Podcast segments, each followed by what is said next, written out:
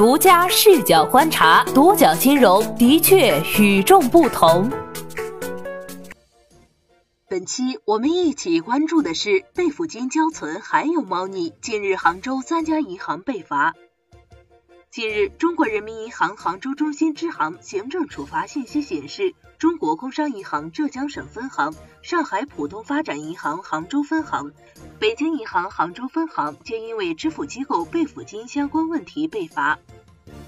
其中，前两家银行相关被罚原因为未按规定报送支付机构客户备付金存管、使用情况等信息资料，未对支付机构违反规定使用客户备付金的申请或指令予以拒绝等多项违规。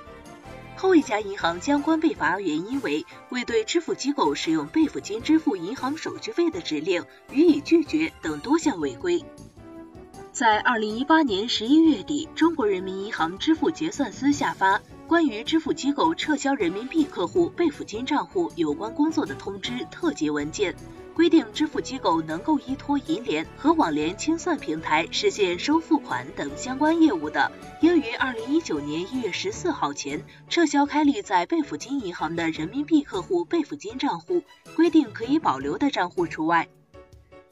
随着支付机构备付百分百交存大限的到来，以及支付机构备付金账户销户，第三方支付机构靠备付金利息躺赚的时代一去不复返。但从最近披露的处罚信息来看，在备付金交存的过程中有一些猫腻。处罚信息显示，对银行涉及支付机构备付金问题作出处罚的依据是《非金融机构支付服务管理办法》，其中对于备付金相关问题的规定指出，支付机构只能根据客户发起的支付指令转移备付金，禁止支付机构以任何形式挪用客户备付金。支付机构应当向所在地中国人民银行分支机构报送备付金存管协议和备付金专用存款账户的信息资料。这其中涉及到的关键，支付机构客户备付金是一笔预收代付的资金。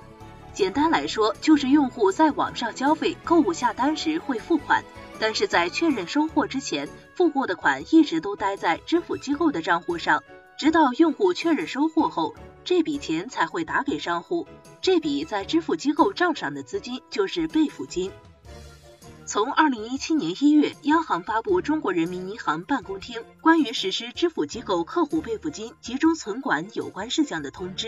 拉开支付机构备付金集中交存的序幕。随后，经过二零一七年十二月、二零一八年六月两次发文调整。支付机构备付金交存比例从最初的平均百分之二十左右一路攀升，直到最终被要求百分百交存。一位支付行业人士告诉独角金融，这次处罚涉及到这么多银行，就看具体合作中出了什么问题。据其猜测，可能是不符合监管的一些要求。另外，处罚流程通常要走几个月，处罚的日期虽然在二月三号，但出现问题可能在三至六个月前。如果按照往前三至六个月来推算，问题出现的时间大约在二零一八年八月到十一月之间。这时候，央行刚发布要求支付机构备付金百分百集中交存的通知不久，而央行支付清算司关于撤销支付机构备付金账户的通知还未下达，备付金百分百交存正在展开。仔细查看三家银行与备付金相关的被罚原因。未按规定报送支付机构客户备付金存管、使用情况等信息资料，或是未对支付机构违反规定使用客户备付金的申请或指令予以拒绝等多项违规。有行业人士分析认为，备付金集中交存是为了阻断支付机构与商业银行之间非正常的利益纽带。其中的原理在于，备付金交存前，客户备付金在银行中是算作存款的，这笔存款会给支付机构和银行双方同时带来收益。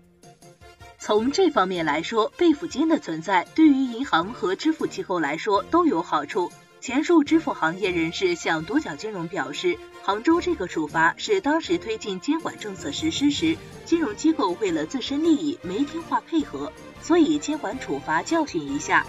个案业内没有通用性，该支付行业人士如此表示。易观分析师王鹏博也认为，被罚肯定是有利益方面的考量。不过，此事暴露出来的可能也不仅是银行的利益问题。中国支付网创始人刘刚向多角金融表示，是否有利益方面的考量尚未可知，但在一定程度上反映出商业银行对支付机构备付金管理的不利。银行开展备付金存管业务的主要目的是拉存款和收取存管费，后者收入较少，但是支付机构每日交易流水较多，要想完成监管到位，需要投入人力物力成本较大。麻袋研究院高级研究员王诗强认为，因此对于银行来说，监管支付平台资金使用情况、按时报送客户备付金存管使用情况等基本信息的动力不足，导致一些问题出现。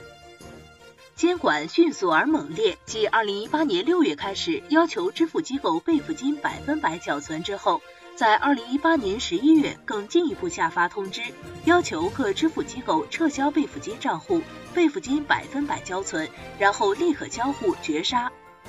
备付金集中存管后，商业银行不再具有管理备付金的责任，该角色转移到了清算机构，因此银行方面不再会有类似罚单。刘刚如此表示。那么，支付机构违规使用客户备付金的情况还会出现吗？易观分析师王鹏博认为，现在央行要来监管备付金的使用情况，钱是在支付机构的账上，但支付机构不能随便动了。